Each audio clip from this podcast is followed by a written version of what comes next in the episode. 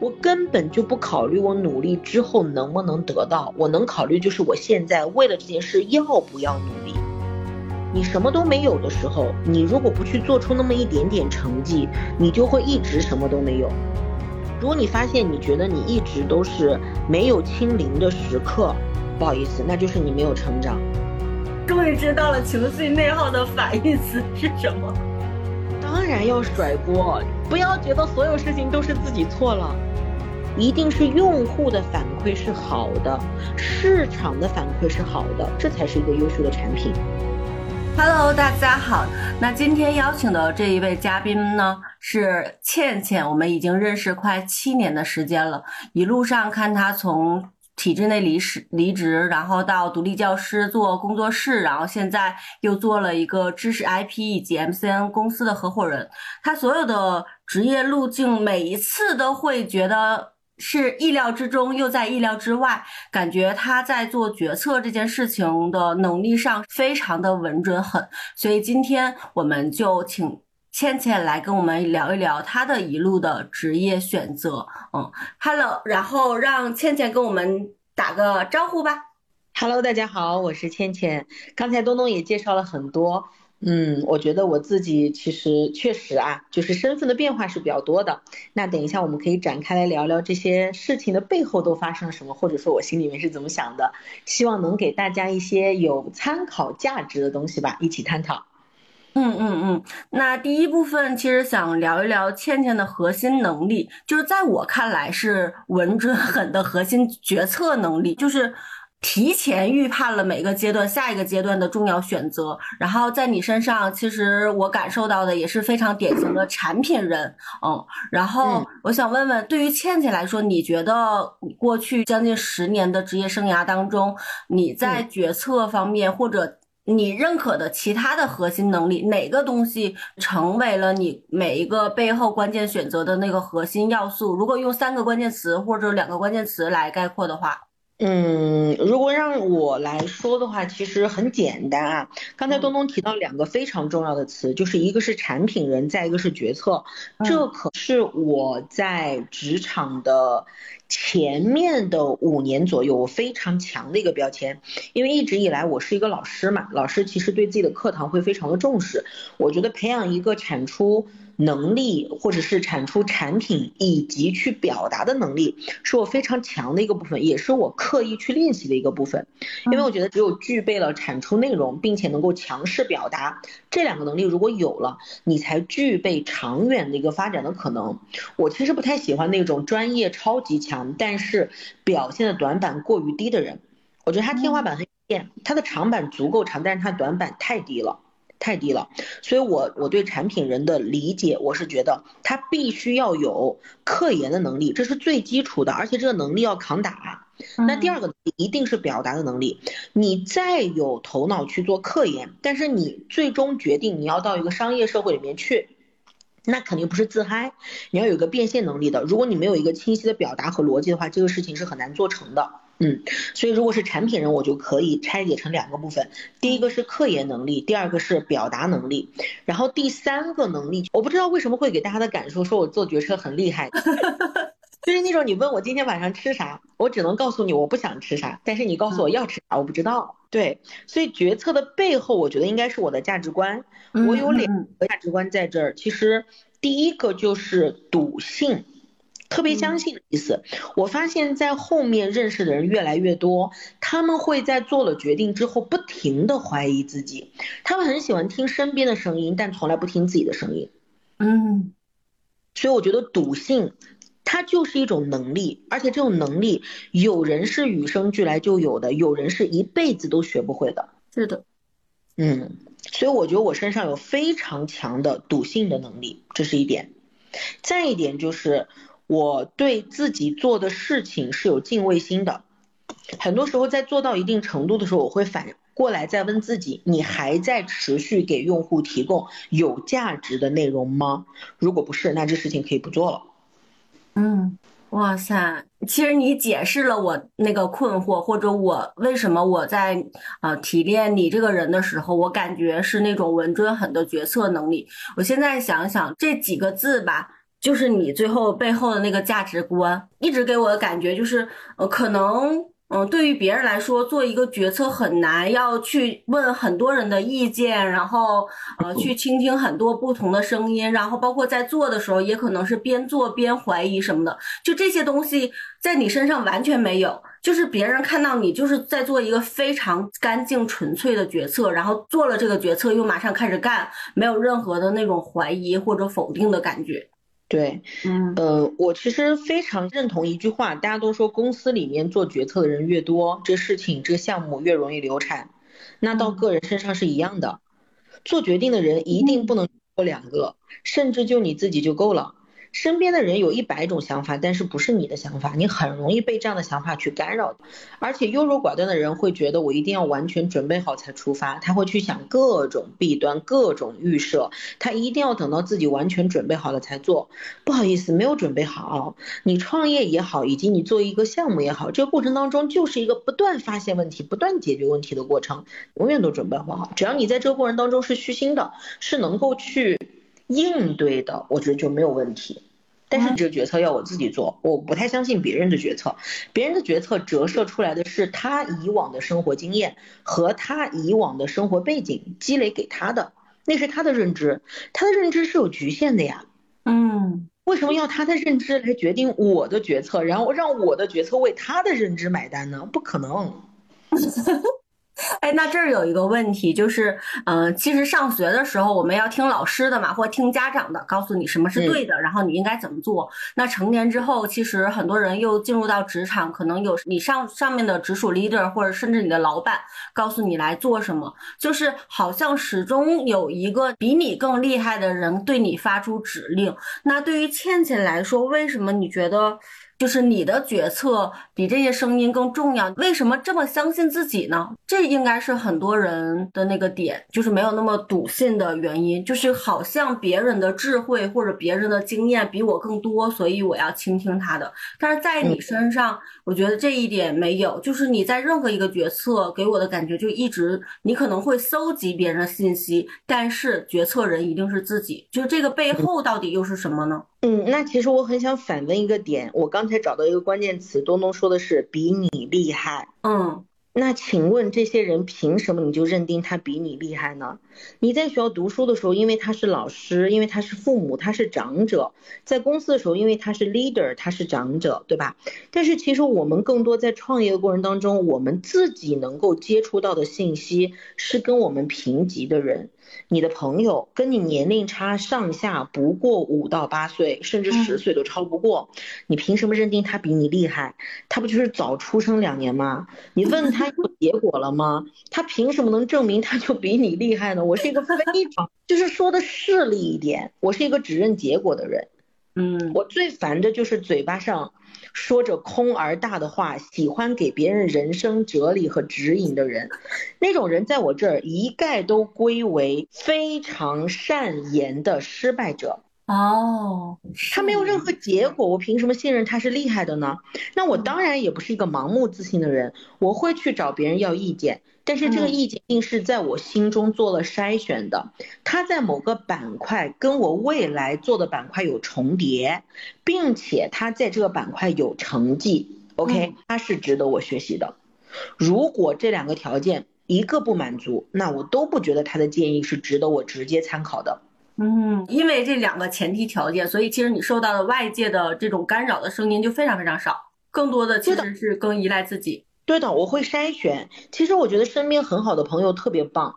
那我觉得他们来来分享我的生活，来分享我平时有趣的一面就可以了。我在工作当中，第一，我们没有利益挂钩的关系，他也没有必要对他说的话那么负责任的。大家真的相信每一个人给你的意见都是走心的吗？我不决定。有的时候他是他上头了，他上头了，他就给你一句话，你凭啥就为这句话买单了呢呀？这个太离谱了。嗯，就你要你要知道，有些事情就是听听就好了，不要往心里去。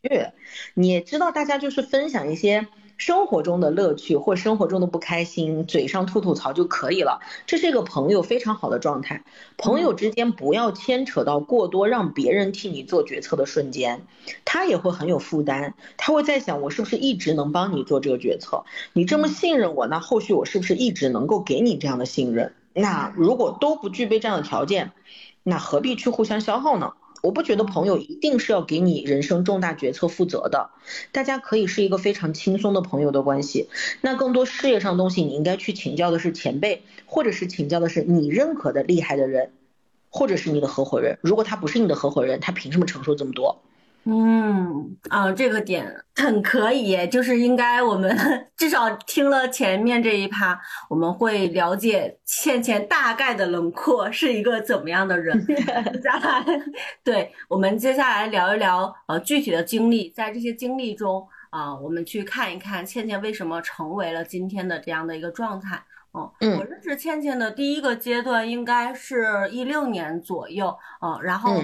他还在成都做这个体制内的老师，然后后面一八年我去了成都，我们有线下见面，然后开始有频繁交往。这个阶段正好经历了他从体制内离职，然后开始做独立教师的阶段，且真正离职之前又探索了一段时间。那这个经历对于倩倩来说，你有哪些经验吗？因为现在很多独立教师也面临着转型。嗯嗯嗯，其实这个点的话，我想从最初开始来讲，就是我刚才有说一个点，我觉得如果不能让我持续的有热情，持续的去对用户产生非常有价值内容，这个事情我就没有办法做。其实是从做老师开始的，大家对老师一个认定，应该都会觉得挺无聊的吧？不管你是教哪个阶段，呃，你教初中、高中也好，大家都会觉得那不就是三年一轮，三年又一轮，三年又一轮，你教的是同样的。一个很无趣的事情，嗯，我自己真的还好。我其实，在学校里面满打满算的话，我待了，我待了七年。其实这七年，我在前面的四到五年的时间，我是没有感到很大的倦怠的。只是到后面之后，我会发现晋升路径不是我想要的。嗯，这是我做每一个决定最主要的一点。我对自己的期待是。我一直都相信我可以做一个还不错的事业，有一份还不错的收入。那当我在学校里面发现他的晋升路径是怎样的时候，我觉得我走不通，就大概率我的性格是不适合的，是不适合的，我就没有办法去做这个事儿。其实在学校里面说白了很简单，就两种，你看你是要走名师路线，还是要走管理者路线？嗯，那我。首先被我 pass 掉的一个点是走管理者路线，管理者路线说白了就是你从一个普通的老师慢慢的做到所谓的什么组长啊，然后又主任呐，甚至你可以做到学校的一个中层啊等等，就这样子了。大部分人做到中层其实就到头了，没有几个说真正能够最后你变成一个校长或者怎样。而且体制内的很多东西是，嗯，不全靠你的能力决定的，说很不服气的。所以，我呃，我自我判断了之后，其实我没有去怨天尤人，更多的时候是在评估。我相信一个点是，所有的成绩都是要你付一定的价格的，那就看这个价格你付不付得起。那我会发现，做管理者这个路径需要付出的是非常大的情绪价值，以及你的价值观的一些扭曲，或者说是你需要跟着别人的主流价值观去走等等这样的问题。我发现这个东西对我来讲会超出它结果带来的那种喜悦，就这个痛苦太大了。嗯，我没有办法让我变成一个迎合别人的溜须拍马的这样一个人，就这种损失太大了。我平衡完了之后，这个损失和我的既得利益相比，损失太大，我承受不了。那我就知道这条路我不能走。那第二个路的崩塌就是走名师路线。我本来以为名师是非常纯粹的，只需要你有能力，然后有结果就可以了。但后来还是自己太年轻了，我发现这个结果也是跟走管理路线是一样的。你想拿到某某奖项，你想拿到某某结果，你也需要付出一些专业以外的东西。好了，那我评估完了之后发现啊，那算了。但我对自己的期待并不是我一辈子就当一个小老师，那我觉得大概这样的路径被我摸索通了之后，它对我的价值已经到头了。哪怕当时其实收入还是比较优渥的，但是我会觉得我的价值感太低了，我就没有做这个事儿了。嗯嗯，所以从这儿的决策开始，你就没有问太多人的意见，或者就是太多社会标准下的评判。比如说那个时候，因为你带高中的班级，你的你的成绩，你全班的成绩一百四十多，是在成都都非常有影响力的。但这些东西其实并没有牵绊住你，你的决策其实还是来源于你自己喜不喜欢。对。我自己喜不喜欢，以及他对我的未来有没有帮助？你至少要让我开心嘛，对不对？那开心 有保留它的可能性。那我后来都发现，因为这样的东西让我都不开心了，我还做它干嘛呢？如果身边人的建议，其实无非就是我们的朋友、我们的同事，还有我们的爸爸妈妈，还有我们的亲戚，他们这些人都会告诉我。你疯了吧！你要离职，这是一个多么稳定、多么体面、多么有社会价值意义的工作呀，对吧？但是我也不会去跟他们抬杠，我会告诉他们，你们说的很好，但是不适合我。嗯，就是因为从这儿有一个点是说，如果比如说，如果你的教学或者教研能力一般，然后你自己来预判说，呃，这些很多东西不适合我，我有更擅长的事情，就是本身你在学校里把这件事情已经做得足够擅长了，且你自己本身对教学也是挺有热爱的，整个人的状态在那个环境里，在外界的朋友或者一些家人看来是加引号的自洽，你看收入又那么好，对吧？各种各样的有有利条件，但可能对于你来说，你的决策点都不在这些。嗯，这些点它可以让我很快乐，但是那种快乐如果说是重复的东西，其实久了会麻木的，就没有办法把你带到一个新的高点上面去。收入我当然会考虑，以及跟学生之间非常融洽的感觉我也会考虑，以及其他的一些社会地位我也会考虑。但是考虑完了之后，我不知道为什么啊，就是我是我我心里面认定了一个点之后，这样东西会不攻自破。比如说收入，那我觉得。难道我一辈子的收入就是一两万吗？太少了，不可以，对吧？所以，我我我大概能够预见，我们做这一行，就是哪怕你往前面走，你去走到一个学校的中层或者怎样，抛开灰色收入不说啊，当然我知道他们灰色收入是很吓人的，就是你正经一个上班的，你一个月月薪两万到头了，嗯，而且我当时已经完成了百分之六十了吧，我觉得这个的吸不够，这是一点。再一点就是刚才我们谈到说学生的那个点，就是因为刚才东东有谈到说我教了一个很好的一个班级，说实话那个体验感已经到头了。我教的是成都最好的学校最好的班，嗯，真的这个体验感到头了。我当时非常想离开的一个原因是我不知道我下一届学生是什么样子的，我不知道在他们身上有没有更多的挑战，不知道在他们身上有没有更多的新鲜感，那我宁愿保持一个问号，我就不做这个事儿了。就你把最好的学生都体验过了，他们能够给你的那种棋逢对手的感觉，是很难再被复制，更难被超越的一个事情。就是薪资也不够高，新鲜感和挑战也不够强，那这个工作真的没有必要做了。嗯，所以其实对于你来说，你背后的那个决策点是非常清晰的，完全其实是我可以简单理解为，真的是从自己的自身。诉求和未来规划出发，而不是呃社会意义下的那些所谓成功标准来来去判断的。对的，对的，我不太介意别人是怎么看的，而且我我我很奇怪啊，我从小就有一个点是，我知道我选了哪条路，只要我认定了，我一定会在上面有结果的。当初反对我的人，后面一定会羡慕我，很奇怪。前段时间，另外一个朋友，我们共同朋友聊，我说我感觉倩倩明天哪怕去卖猪肉，也会去卖成全国第一。就是你老是呈现出对这个决策完全的那种负责，并带来结果的能力，不仅是刚才说的那个决策，而且是一次一次的在重复你这样的选择。嗯嗯，我觉得其实大部分人都有这样的能力，但是我们都忽视了。你想有这个能力，其实最简单就是一个点。一定要勤奋，很多人自以为勤奋，但他们很拧巴的一个点，我见过很多这样的人，能力不足的人，他是不愿意全身心的投入和努力的，因为他觉得如果我不够努力，我失败了，我还有借口；如果我全身心的投入了，我努力了，我还失败了，那证明的结果就是我能力不行。嗯，这些人太拧巴了，哪怕你能力是百分之百，你只只做了百分之一的努力，你就是个渣渣，你一定会失败的。而且你没有全力以赴的去努力过一次，你怎么知道你能力的极限在哪里？你不可能进步的呀。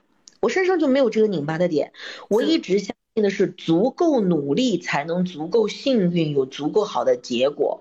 我根本就不考虑我努力之后能不能得到，我能考虑就是我现在为了这件事要不要努力。只要我努力，它一定会有一个相对好的结果的，因为这世界上努力的人没有那么多。这句话要放在金金句库里，因为 现在就是这么卷的时代，大家都觉得每个人都好努力。他们在卷什么呢？我真的觉得很好笑。难道在卷谁上班时间长吗？嗯，你刚才说的自以为勤奋这个点，真的。包括我自己啊，我刚才有一种就是被打中的感觉，可能就是你要真的去评判，但是你给人的感不是你给人的感觉，而是事实是你每做了一个决策背后真的是足够的努力，然后才是足够的幸运。而很多人去做一个选择，包括我自己在呃一些决策背后，我发现哦这件事情好幸运，然后再付出努力，那个前置关系是是不一样的。对的。对的，因为我真的觉得每一个人都会觉得我每一步走的都很幸运，但是真的不是这样的，他们都不知道我在这一步前面的一步我付出了啥。嗯，对，是。就包括我能进到成都那么好的学校，哎，我在大学里面就足够努力，我谢谢你们。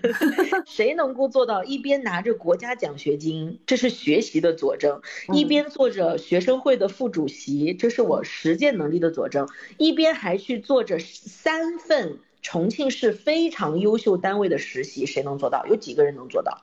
嗯，至少我在我同学里面几乎看不到有人比我做的更好了。这是我对自己的未来负责。我知道专业能力是第一，但是我知道实习同样重要。我也知道我要有一些管理的能力。那在学校里面，我没有办法通过其他路径去实行，我只有通过学生会先来感受一下小社会人情世故是怎样的。这是我对自己的做出来的投入啊！我投入了这么多，我凭什么不值得更好的？所以其实大家很容易看到当下那个结果，但是你每一个当下的结果都是过去一段时间的积累的结果，足够勤奋，足够幸运，然后足够有结果。但是大家能看到只是那个当下足够有结果的东西，好像一下子就获得了。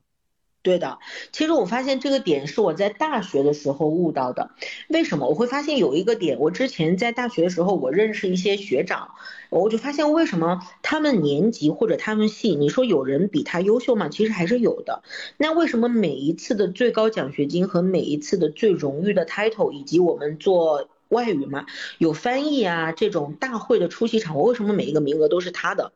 后来我发现荣誉是可以累加的。就像你的经验可以累加一样，它就像一个滚雪球，越滚越大的一个过程。你什么都没有的时候，你如果不去做出那么一点点成绩，你就会一直什么都没有。你滚下去，那个雪也不会沾到你的雪球上。但是他们这些人，他在第一个荣誉有的时候，再有了第二个荣誉，那这两个荣誉的叠加，就是他第三个获得荣誉的敲门砖。这些就像在他的雪球上撒了无数的水，他在滚的时候就可以把更多的雪吸附在他的雪球上，这个能力太牛逼了。这是我在大学的时候发现的一个点，所以我就要求我自己每年都必须有两到三个新的奖项拿在我的手上。但我有了这个东西之后，我就会发现，哦，原来我和我的学长一样，我进入到一个快车道了。我们每个年度在评定优秀学生在评定你的结果的时候，都参照的是你上一年的荣誉。但是你新的一年又没有放弃自己，你又用了这样的东西去获得了新的机会，并且你足够努力，在这个新的机会下你把握住了，你又拿到了不错的荣誉和奖项。好了，你带着这样东西往前走，你就会获得的机会越来越多。这是一样的，职场也是一样的。嗯，什么都没有的时候，你一定要做出一个足以让别人记住你的事件，那后面的路就是康庄大道。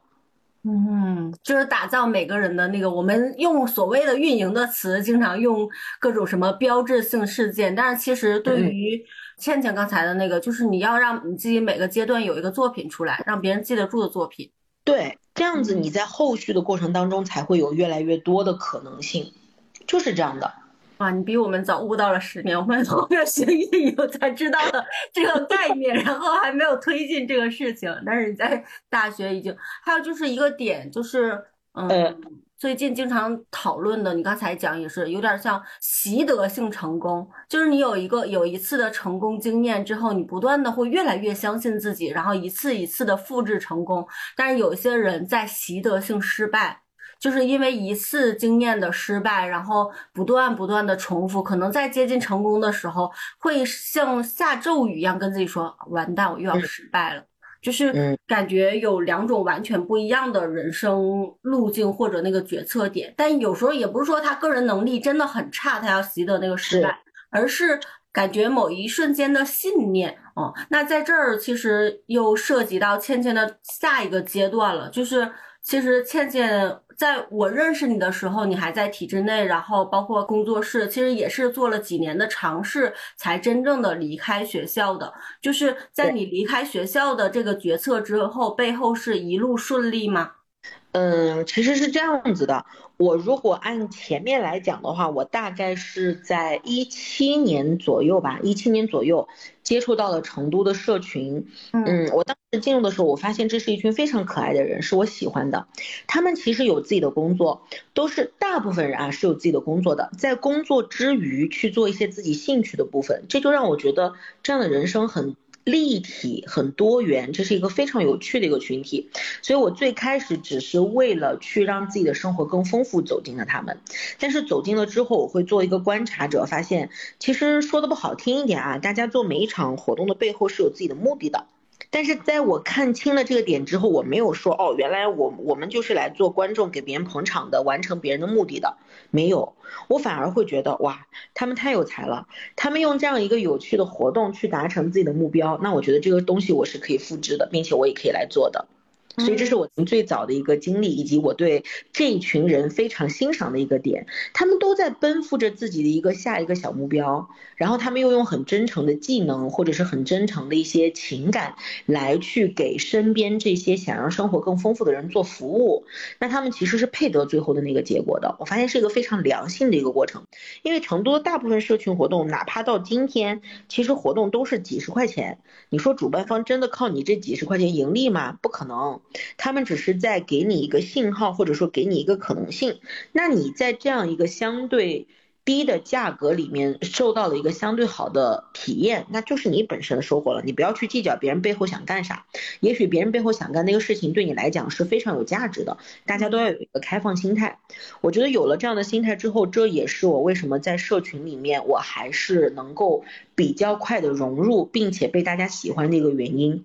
其实我当时没有想着去依靠它发挥我的二职业或者怎样，但是走着走着我就发现这样的事情我是可以做的，所以。其实也在社群里面做了一些我们当时所谓的斜杠的一些尝试嘛，嗯，尝试完了之后给我一个信号，当然啊，那个斜杠赚到的钱跟我的工资是没有办法比的，但是至少给了一个信号，是我脱离了平台之后是有自我变现的能力的。嗯，可能现在我的知名度或者说我的付出比较少，那我的变现是非常小的。那如果我能够去把这样的东西做扩大，那我的变现一定是可以翻倍，甚至翻十倍以上的。那我觉得没有问题，这个东西是让我想通了。所以想通完了之后，我就觉得离开学校更是一个不值得害怕的事情了。嗯嗯，这是第一步。我大概是一七年左右接触的社群，然后有了两。两年多的时间吧，我是一九年的六月份，就是我带完了我的另外一届的高中毕业生。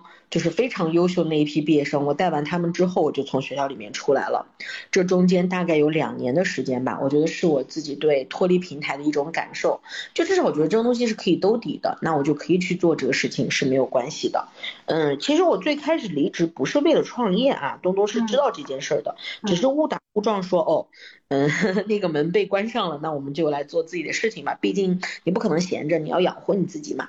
这儿有一个点，我要追问一下倩倩啊，你讲到第一个阶段，就是你初尝试在社群里面斜杠，那这儿其实有了两类人完全不一样的。选择第一类就是你初尝试了，然后其实你付出的时间精力来说和你的收入其实是不成正比的。比如说你的单位价值时薪是两千块钱一小时，但是你可能在斜杠这件事情上付出二十个小时才能获得你体制内一个小时的这个收入的变现。嗯，在这种情况下，你得到的经验是，呃，你在。平台之外是获得了自己赚钱的能力。那第二类人也是我们现在接触比较多的，就是他在自己的本身平台上收入是比较高的，然后他出尝试了之后，发现这件事儿斜杠的性价比好低呀，我不能做，就是 在这个决策点上就完全同样的路径得出了不同的结论。哦，那这你你觉得那个差异是什么？就是最后那个决策点的差异是什么？我觉得是这些人脑子没有转过来。是真的，不是谁给他的理由让他觉得自己很牛呢？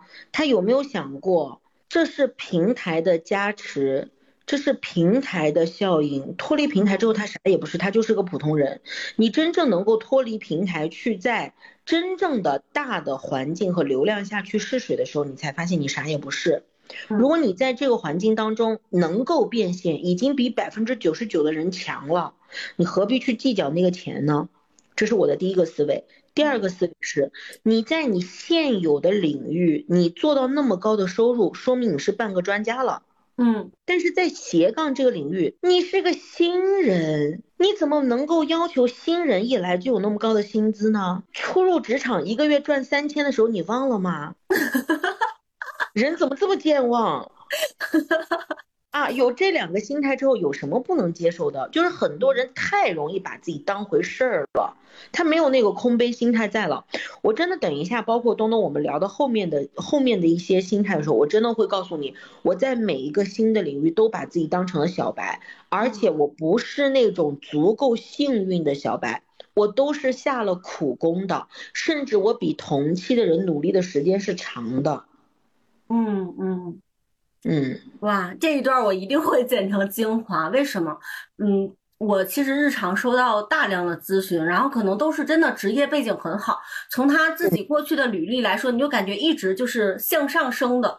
嗯，可能在某一个阶段，可能三十五岁啊，或者三十岁这个瓶颈期，他想去考虑一些新的可能性。你把这些可能性都罗列出来了，就像倩倩所说，在某个领域上，其实你已经到了专家级别了。但是当他迈出第一步的时候，他很难接受的那个落差，真正从零开始的落差。那今天其实请倩倩来分享，我觉得他真的是在每一个往上走的路上，甚至我觉得马上要到那个峰顶的时候，倩倩能。就是哐一下子砍断前面的一个路，然后又从零开始，就是一路看你开工作室也好，或者做做这个账号也好，都是这种感觉。嗯嗯。我觉得这是一个非常重要的能力。其实这个大家用一个比较时髦的话来讲，就是螺旋式成长嘛。你转完一个圈儿，你到了这个平台之后，你没有时间，暂时没有往上走的时候，那这就是一个新的起点，你要把它标为零。然后你再转下一个圈儿，再上去的时候，它依然是零。但是这两个零一样吗？不一样。这两两个零之间其实已经差了层级了。就大家在走的一个路径，如果你发现你觉得你一直都是没有清零的时刻，不好意思，那就是你没有成长，你还是在一个领域里面单轨运行，只是一直在往前走，但是你发现你的成长速度会越来越慢，越来越慢，越来越慢，直到停滞。停滞的结果就是你可能会被抛弃。嗯，所以其实，在你看来，我们要不是说感恩，我们其实要抓住每个可以让我们清零的那个时刻。对，就清零的时刻是很幸福的。嗯，这个背后很有意思，就是你的很多。很，你的很多思维，除了那个强者思维之后，你发现你看待事物的那个两面性很不一样。嗯，对我刚开始做工作室的时候，我从学校里面出来是为了去美国留学嘛。然后去美国这件事情是因为我真的运气不好。大家如果是但凡换个人遇到我这种情况，他一定会每天抱怨的。是是。但对啊，就真的有那么寸的人吗？就是你什么东西都准备好了，所有手续都办完了，包括你的各种，甚至我连在美国的保险我都买完了。所有的钱都花出去了，所有的证件都拿到手了，就是差一张机票买了就要走了。结果你发现，腾的一声，就那个。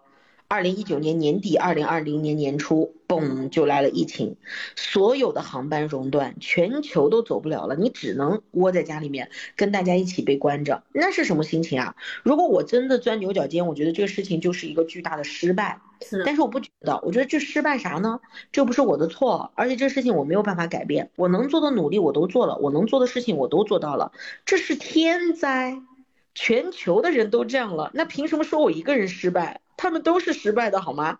在病毒面前，没有一个人是胜利了的，好吗？包括到今天，嗯。所以我那个时候就觉得很快的开解了自己之后去评判下一步要走，就是我立马能走出去的可能性到底有多大。我后来发现，我跟美国那边的学校的领导去做了联系，然后跟我在英国的朋友去做了联系，以及我能接触到的所有外面的信息，给我的一个结果是，这个疫情不会马上结束，会持续很久。就在那个时候，我就已经知道了这个点了，那我就放弃了这件事情。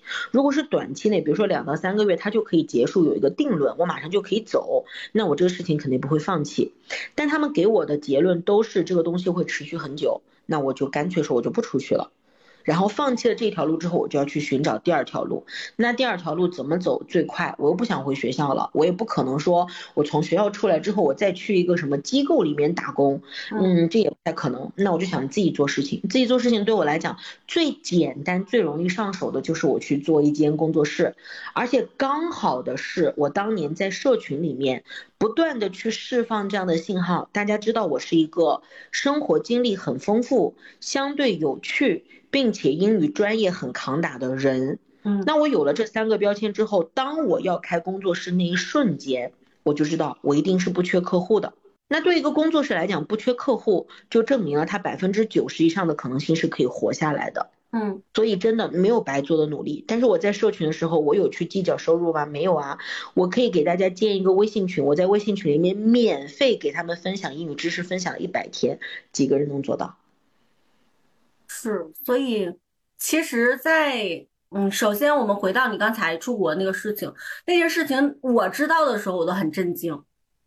对，就是其实如果现在回看回看你你得出的结论，其实是天灾没有办法，但是可能放在很多个体身上，他就会想说，那我为什么没有提前几天出发？就是有很多人为的那个因素或者决策点，会让人觉得说，哦，那这个是不是我怎么样了，所以得出了这个结论？但是你好像很快的就转变了这个思维，然后去开工作室，中间至少从我们一个旁观者的角色来说，你没有什么情绪内耗。你对一件事情的那个接纳度非常非常的高，就这儿其实是有一个信息点的，就是嗯，对于包括你在工作室哈后面经历的一些事情，对于一些在我们看来没有那么顺利或者没有那么幸运的时刻，你是怎么这个心理机制是怎么运转的呢？我很好奇，一直都很好奇这一点。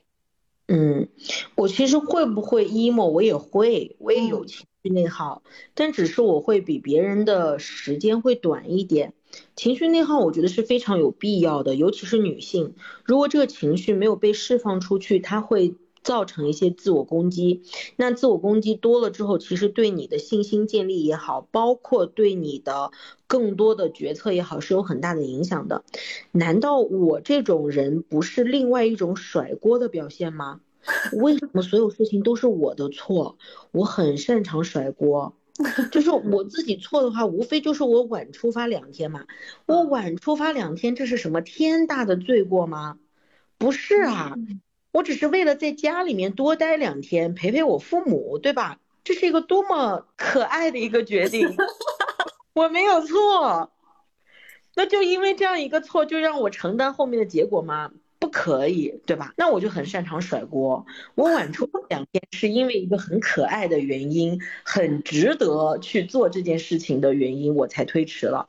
那刚好又碰上了这个东西，是这个事件本身的错。不是我的错，如果没有这个事件，我就是晚出发两个月，我依然可以顺顺当当的到，难道不是吗？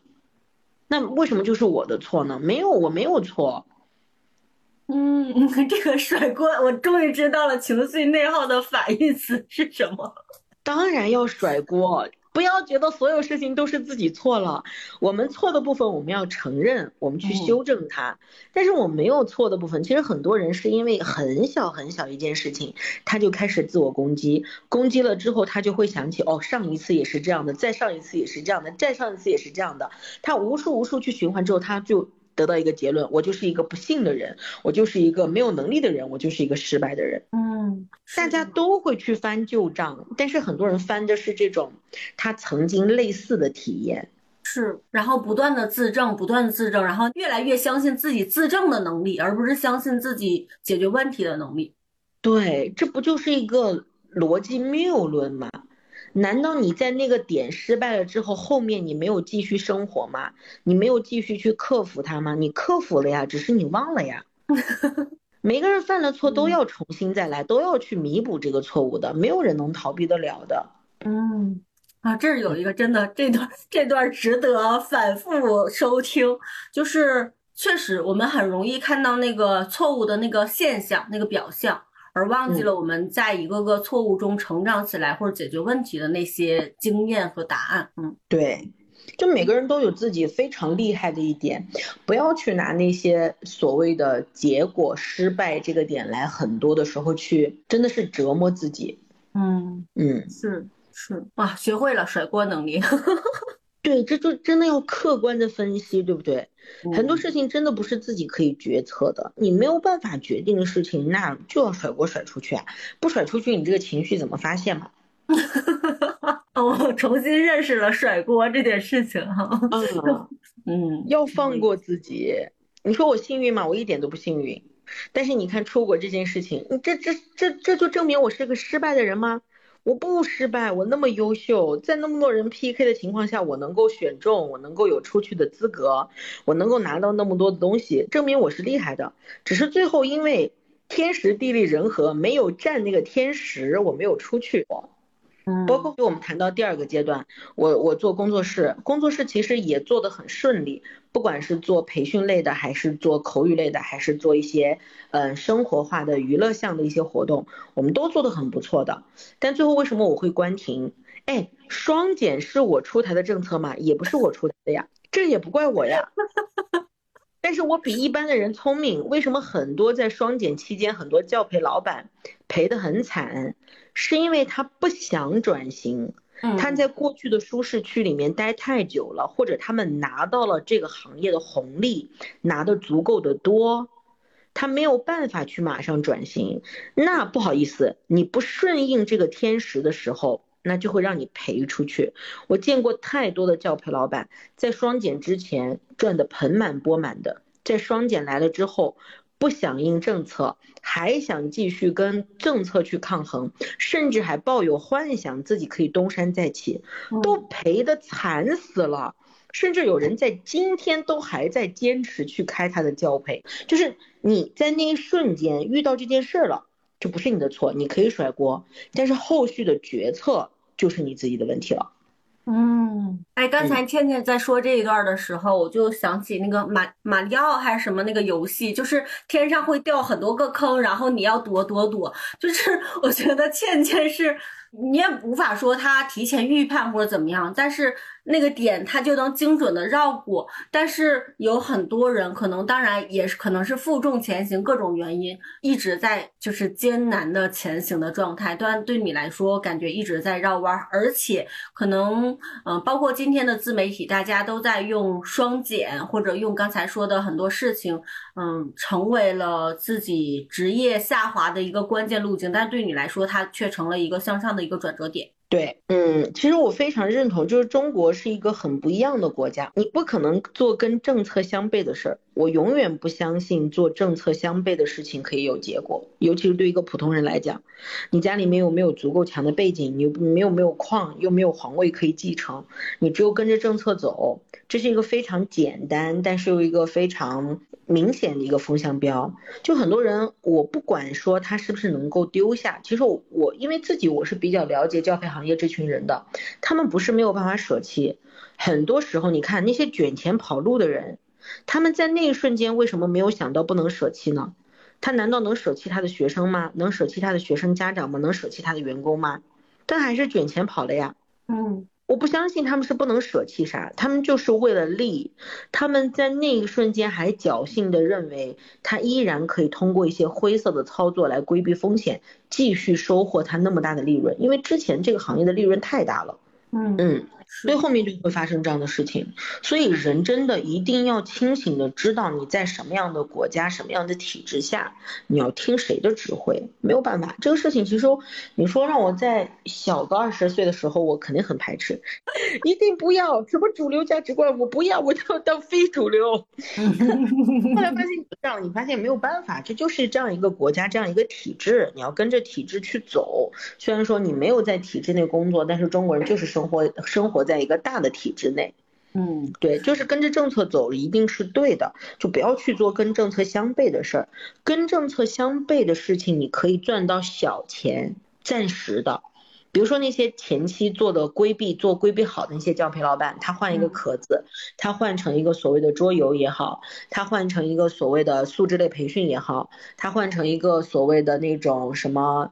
呃，一体类的也好，他换了这样的壳子，它确实可以存活一段时间。但是你会发现，如果国家在它非常下了重力去打击这个行业的时候，这个行业只有被端了。你能够收获的利益是小利，因为它没有一个明朗的未来，而且这个小利是有巨大风险的。那我从来不是一个为了小利就能满足的人。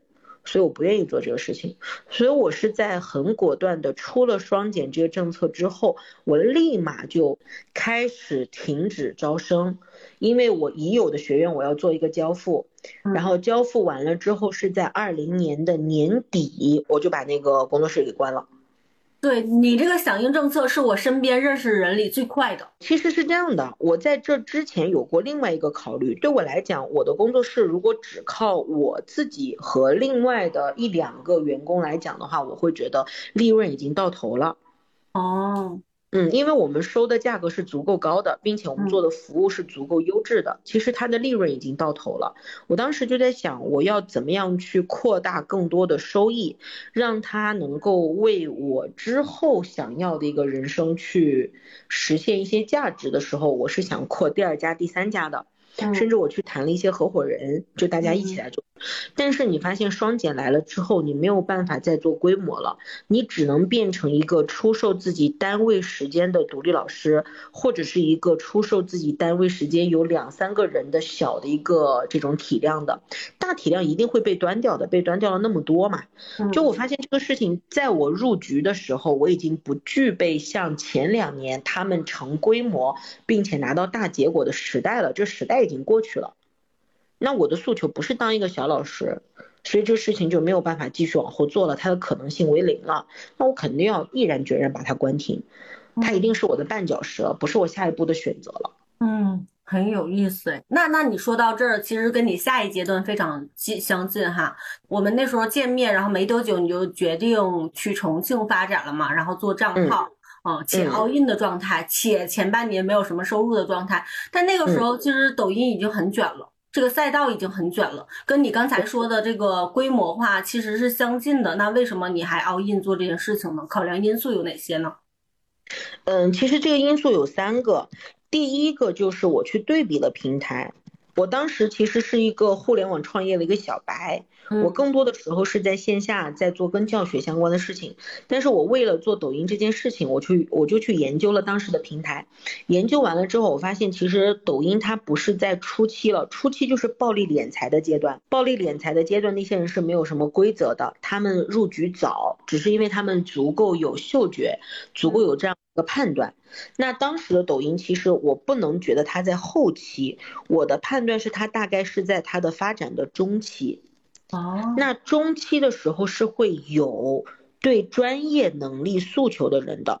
我当时进去之后，我去刷了很多同类的账号，我当时有一个非常大的感受就是，这些人都能火，这些人都能赚钱，凭什么我不能？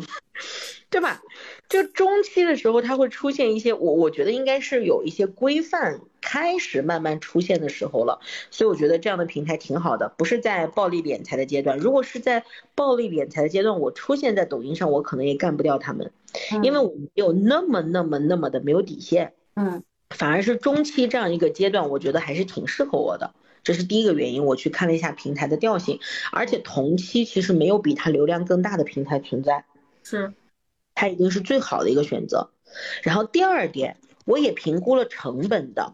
因为毕竟我刚刚关停了我的工作室，其实我的工作室做了的话，满打满算我也就只做了不到两年的时间。嗯。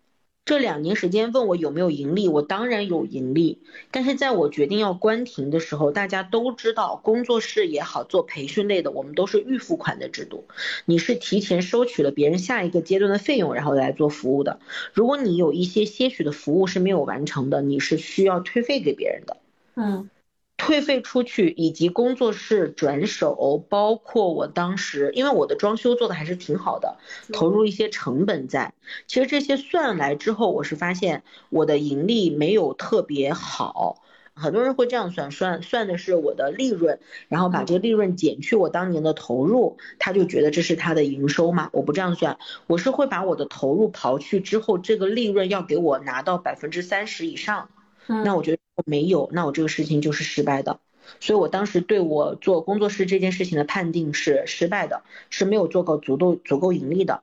所以第二个我考虑到下一个阶段，并且那个时候是疫情嘛，能够了解到的是大家的经济水平和整个的经济水平会下滑嘛。所以那个时候我对第二个要求就是这个创业一定是成本低的。嗯嗯嗯，就是平台要好，成本要低。第三个是跟我的专业挂钩。第三个才是跟我的专业挂钩，我不觉得专业是第一位的。嗯，那这儿其实有一个点哈，天前，其实我们我们大概了解工作室那个时期，然后包括你自己核算，那早期大概有半年左右哈，就是这是一个。比较普遍的现象，半年左右，其实你没有那么直接的数据反馈，不管是钱上还是账号上，而且在那个时候你也把工作室停了。嗯，在很多人的选择来说，你可以一边做着工作室，然后有相对稳定的营收，然后再同时做账号。为什么你干脆就是非常干脆的直接停掉它，不让自己有任何退路的去 all in 在这个账号上呢？除了你刚才说的这个三个因素，还有什么其他决策点吗？嗯，就是结果。嗯，我的期待是，其实我我从学校出来做工作室，做工作室，我对做工作室的期待是一定要让我在学校的收入至少是两倍以上。嗯。那我工作室关停了，我做账号的收入也是至少要拿到我当年做工作室流水的两倍以上。嗯，如果达不到这个结果，我为什么要做这个事儿？我不如就像其他人一样，因为我的本来工作室就是一个小规模，只是他没有办法去帮我扩大这个规模了，我不做了。那我做账号这个事情一样的，他如果没有办法帮我扩大规模，我为什么不继续在我的老路，在舒适区里面去做工作室呢？对吧？所以我有了这个结果之后，我就过来反推。我会发现，做一件事情，如果你这也想要，那也想要，什么都想要，最终的结果可能是你什么都没有抓到，并且已经评估好了，抖音是在中期了，你在中期都不用全力，你不知道未年未来的一到两年、两到三年什么时候会面临它的末期。如果在中期你都不够努力、不够全情的投入，你拿不到结果，难道你认为你在卷的不行的末期你就可以出头了？不可能，所以当时我做了这样评估之后，就是我对结果的期待是大的，那么我又相信这个东西是可以做成的，那我就需要去坚持做这件事情，全职做这件事情，全身心的去做，这是一个我自己在决策上的一个东西。第二点是，其实问了一个很好的问题，就是账号的初期，我我其实想分享的一个点，我真的不够聪明，我也不够幸运，原因是因为我根本在我前期的。人生经验里面，我没有做过任何跟销售相关的东西。是的，你也没有怎么做自媒体。对对，我是一个纯的产品，我完全就不知道怎么样。其实自媒体，我觉得在社群里面，我还是积累了一些，大概知道一些思路，但是我没有亲手去做过。我自己确实也做过公众号，但是那个其实属于一个非常。雏形的一个阶段吧，没有做过多的研究，但其实后来发现，因为我我是这样的啊，我不知道大家会怎么想，很多人做抖音想的是我不要被割韭菜，我一定要自己钻研，然后钻研了之后钻研了三个月，我发现我不行，我就放弃了，这是绝大部分人的路径。是我不一样哦，我做这个事情的时候，我就直接签约了 MCN 公司。嗯，很多人会告诉我说，MCN 很黑的，他们会把明星榨干的，他们有很多潜规则，巴拉巴拉巴拉巴拉。你看，这是咱们最开始聊的外界的声音。是，我听到了，我听到了，但是我相信的是，有他们的帮助，在平台的中期、中后期，你才有可能做到一个结果。所以很好的一点就是 M C N 公司他们帮我分担了一部分做短视频的思路，做自媒体的一些思路，这是我不足的嘛，我不足就要向别人学习嘛，我又不是天才，所以就让别人先去做这个事儿。那我自己其实真的没有那么幸运，我知道有一些账号真的就是老师很优秀，他的表现能力、销售能力以及他自己过往的人生阅历会比我强很多。他到了平台之后，他马上就能够研究出一套适合平台的玩法，他可能真的就直播了，可能比如说两三个周，哗的一声就起来了。但是我不是的，我加上拍短视频，加上我的账号真正变现起量，我这中间可能折腾了有。四个月，我是九月份开始更的，十二月底我的收入变现开始到一个让我觉得很吃惊、很满意的一个阶段的四个月。嗯，这中间其实是真的没有什么收入的，而且我要成都、重庆两边跑，然后还要住酒店，我其实每个月都在投入巨大的成本。是，就那段时间哇，我觉得。第一，你忽然忙起来，比你在工作室的那个节奏快了很多。然后第二个就是，哇，就是真的是，至少我知道前三个月没有基本没有收入的前提下，你每个月还要往里搭几千块钱的这种状态，就是这个这个本身就挺难的，嗯。然后又坚持了，但我我一直以为你是在半年之后有结果，今天才知道四个月就赚到钱了。四个月，对，四个月。所以，所以这，所以这个事情也是发生在我最开始一个认知嘛，我就认定了在短视频这个领域，在直播这个领域，我是一个小白。那我是小白，我就不能去期待说，哦，像我原来一样，我投入我的时间，我就一定要有钱。不可能，你是小白，你没有办法拿到那么多的钱。你这个时候就是学习和蓄积能量的过程。我能够学习，能够蓄积能量，看到我自己在成长，在变好，那我觉得这就是一个值得的一个过程，哪怕它中间熬的周期会比较长一点。嗯，在这儿还有一个点是，其实你没有那么依赖你原来的教研能力。比如说，原来你核心能力就是教研能力和表达能力，但是其实，在做账号的时候，嗯。就是很多独立教师早期在做账号，我们聊的过程中发现他无法适应自媒体这个节奏，因为可能会加引号的弱化一点点他做教研的时间、精力和能力，然后让他去，比如说你刚才说的这个销售或者运营，哦，就是你在这个过程中有什么心态上的变化吗？嗯，这个当然有。我在初期的时候跟他们是一样的，我会包括我最开始跟你讲的是，这样的人都能在抖音上面赚到钱，其实是有一些鄙视链在里面的。我觉得你们讲的是什么东西？你们讲的根本就不够专业，不够全面。不够有结果，那这是我最开始作为一个专业的老师、产品人这样的角度，我去做的一些批判。但是后来我会发现，这个最大的优势反而可能成为最大的绊脚石。就是我们有的时候做老师的人太轴了，他的脑子里面有一个非黑即白的一个概念，他会觉得这个知识点只要你没讲全，它就是错的。但其实我后面能理解的是不是？当我去了解差生的心态之后，我才发现，差生想要的就是当下你让我先学会一点点。我学会了零点一，我才能接受后面的零点五，我最后才能成为你心目当中那个比较完美的一，这就这样一个过程。嗯所以我们发现自己陷入到专家误区的时候，你只是在列框架去做表达，这真的是一个优秀的产品人吗？不是的，你只是一个字典或者是一个复读机，把你在教材上面看到的东西做了一个复述，这不是一个优秀的产品人。嗯。在经历了这一点之后，我觉得什么叫优秀的产品人，一定是用户的反馈是好的，市场的反馈是好的，这才是一个优秀的产品。嗯，如嗯，有第一点，你还不如去大学里面做教授，你应该做，你应该做的是著书立说的事儿。但是我又相信百分之九十有这样执念人，他根本就没有著书立说的能力，他所以他就被卡在那儿了。对，就是刚才为什么问倩倩这一点，是我身边哦，我至少我自己目之所及接触的大量的内容创作者或者知识 IP，在早期都有一个有有一个包袱，那个包袱在于给自己立为一个相对专业的人，但是去看自媒体的时候，又觉得自媒体的人怎么这么水呀？然后哦，我有时候我在帮他们做销售嘛，我就发现哦，原来就是倩倩说的这个，因为我是一个差生，我有差生思维，所以我能把这个产品卖出去，也就是把销售这件事情做好。但是在跟很多老师们沟通的时候，他们本身他们的起点就比较高。或者自己在过去的这个经历的教育环境或者这个社会环境来说，就是比较良好的。但是做媒体这件事情，你要面对大多数人。对对，就是好多专家没有差生思维。就是你刚才解释的是的，是的，而且而且我并不觉得是因为东东你是一个差生，不是这样子的，是因为你足够了解这个平台以及自媒体背后的一些逻辑。比如说像我的合伙人也是一个典型的例子，我真的在他身上学了很多。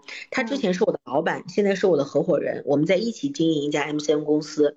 那这个东西就是因为他足够的厉害，他是因为自己做过账号，并且跑通过，做到了账号有一百多万粉丝，将近两百万，并且他变现变得非常可观。他在在这个平台完全拿到结果之后，这就是我刚才说的，我幸福的有结果的人。他的建议每一条我都会听，因为他有过结果。他的。最笃定的一点就是，他说你一定一定在直播间说人话，嗯，不要拽专业术语，你要说的是大众能够听得懂的话。他太擅长这样的东西了，包括在今天我已经做了这么久的情况下，两年多了，我都依然会觉得有些地方在我想不透的时候，我我会去找他。比如说，我就会觉得作为一个英语老师来讲，我觉得词性，词性也太简单了吧？不就是动词、名词、形容词、副词吗？他说不可以，你要说词的用法。嗯嗯嗯。是吧？这就是一个很简单、很小的一个例子，但是没有办法，就是大众他听不懂这么专业的东西。当你在一个面向大众的平台去转学术用语的时候，你做的东西才是垃圾，因为大众听不懂，对吧？你跟人家讲的东西要让人家听得懂，它才有价值的，是不是？就是一定要转变自己的表达体系。嗯，是的，是的，这个就是很多人。嗯，很多 IP 自己的内容做得很好，但是没有办办法变现，很好的变现的一个关键卡点。对，表面上其实是一个面子的问题，但是倩倩这样说，其实背后我觉得它是另是另外一种能力的问题。对，能力的问题。再一个就是大家都在说一句话，说品味是流量的敌人嘛。嗯，是，品味不能太高。真的是品味不能太高，起的调调不能太高，你就要对自己有清晰的认知。如果你是为了赚钱，那你就一定要迎合大众的品味；如果你只是为了让自己非常有获得感，那就请你有获得感到底，不要给我抱怨你没有赚到钱。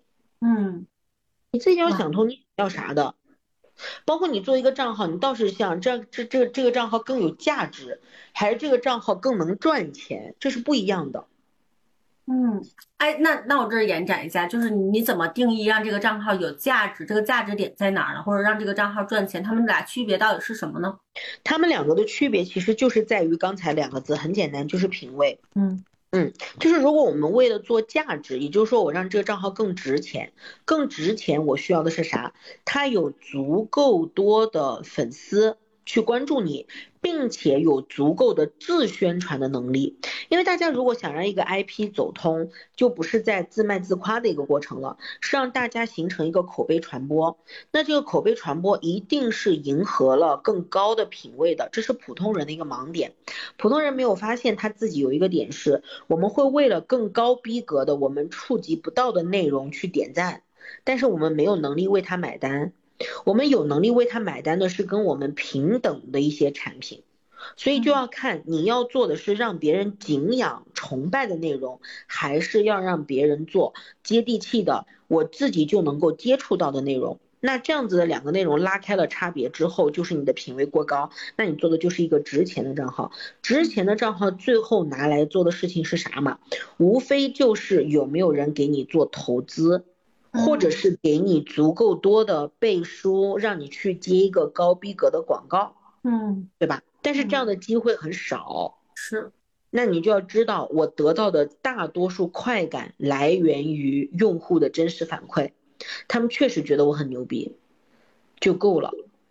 至于变现，因为你自己本来就没有选一个足够变现的商业路径，那你就不要期待你赚到大的钱，这是很难的。真正所有的账号跑出去之后，做到头部中的头部，或者做到像易公子那样那么大的号，这是很少的一个事情，并且易公子的号也没有那么赚钱。但他赚的是名气，比如说他可以变成地方上的所谓的政协委员等等，他赚的是名气。当他有了名气之后，他到的是另外一个赚钱的圈子，他也许有更好的背景、更好的人脉，让他接到更大的项目，他在项目上面去赚他更大的钱。他就不是依靠短视频本身赚的钱了，所以这是我想讨论的值钱的第一点嘛。值钱就是后续博一个概率嘛，看这个概率你足不足够出圈，你出圈了之后你就会有结果嘛。但如果你是为了赚钱，那一定是把你的品位放低，可能这个品位是低于你自己的。如果你做的内容不是低于你自己的，你吸引的人不是低于你自己的，你吸引的人是跟你差不多的，他凭什么替你买单？他就算为你买单了，你没有能力服务他，服务是向下兼容的，是跟你差不多的或者比你牛的人，他凭什么让你来服务他呀？你服务不好他，你更没有办法去教育他的，所以就看你要的是哪群用户。那既然这样的用户进来了，他给你创造价值，你就不要嫌弃他。哎。真的是这样，就是倩倩说这个点，这个词非常精准，就是不要嫌弃他，因为你到底在哪个群体上能赚到钱，你又向上要那一类用户，但是那类用户凭什么给你钱呢？如果把这个你到底服务谁，然后谁为你买单这件事情不想清楚，就很难受。嗯，对，就是这样的人在那儿，然后让你赚钱的人在那儿，嗯，你两边都服务不好。是的，我我见过很多人，他就是想站着把钱给赚了。太多人是这样的，你是小朋友吗？你在想啥呀？凭什么？没有人要捧着你的。他又想说自己保留了他所谓的体面，所谓的面子，他要能够炫耀他每天社交的人都是所谓的上层圈子的人。就是我说句很难听的话，在这些人眼中的你，就像是在你眼中的大众，你们都是被嫌弃的那一个。嗯，哇，这个这一点真的非常非常重要。不要去做过多的无用的向上攀爬的动作，你要稳扎稳打的向下去落地，知道自己该做什么。嗯嗯，这句话也很像刚才我们聊你从学校出来，然后做工作室、做账号的这一路。好，然后我们大概用嗯一个半小时的时间聊了聊，呃，倩倩从独立教师，然后到工作室，然后中间包括现在。创业做账号一路的一些关键点。那如果截止到你做账号做 IP 这件事情，想想这三年的话，如果对于一个独立教师啊，对于独立一个教师转型，你会有哪些建议吗？就是在你成为合伙人之前的这段经历。嗯，第一个建议是，现在不管你在各大平台想要拿到结果，一定不要单打独斗。嗯。但是这个不要单打独斗的背后，不是我让你去签一个团队，签一个团队对小白来讲支出太大了，你要去稳定的去养人员，不是这样子的。其实最简单的一个选择，你选择一个你信任的靠谱的 MCN 公司，让他们给你做全套的服务和打造，因为这个时候他就是需要 PK 一个专业化了，不要去期待于我要自己不花钱，我要去做一个自然账号，我就变成一个野生博主，我就能火。你想啥呢？我不知道大家有没有这样的一个共识啊？我去研究了一些账号之后，我发现，要不然他本身就是摄影师，他做拍摄很厉害，他专业够强；要不然他本身就是一个曾经的媒体人，他就是靠采访、靠做视频、做流量，或者说做访谈、做这种视频流这样的大范围，他就是靠这个东西赚钱的。所以他到了这个领域之后，天然的就是他的领域，他啥都会。那普通人，如果你就是一个教数学的，或者你就是一个在职场里面搬砖的，你就是一个刚刚被阿里裁员出来的，你只是做了某一个环节的一个小螺丝钉，你又没有这样的全人的能力，你真的以为你能像他们一样变成一个野生博主，然后粉丝过百万吗？不可能。所以这个阶段这样的环境下，不管做哪个平台，一定是找专业的 MCN 公司去做服务，这是你能够拿到结果最快的方式。嗯。第二点就是，所有人都必须具备销售的能力。这是我之前当老师的时候自命清高的时候最讨厌的两个字。原来都是学生和家长求着我要上我的课，现在就是我要自己拼命的说服自己，我要把自己销售出去。这真的是我觉得很大的一个思维转变，而且这是我觉得销售是一个所有人都要有的硬技能。任何一个专业加上销售，那就是王炸。对，这是第二点。然后第三点就是一定要能够学习短视频。直播这行业每天都在变，包括平台的规则，包括短视频的走向，包括用户的喜好，包括平台的推流机制等等，都是在变的，变得很快。如果你没有学习能力，那这个行业也不适合你。嗯，就自媒体本身就是一个快车道。对，嗯。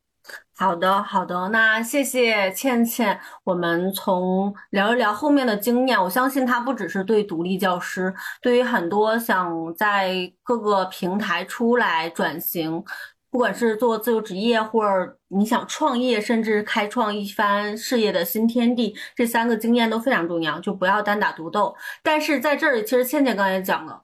就是单打独斗，不是说让你马上去拉一个团队，你也不一定具备管理者或者创业者的能力，而是加入一个足够优秀的这个 MCN 或者一个团队来做这个事情，还有销售的能力核心以及持续学习的能力啊。希望这三个经验能支持到很多的这个朋友们啊，开拓你的思路哈。然后我们祝福大家能做出自己喜欢的事业，拿到结果。好的，那我们这一趴的部分就到这里了，期待下一次的讨论。嗯，好的。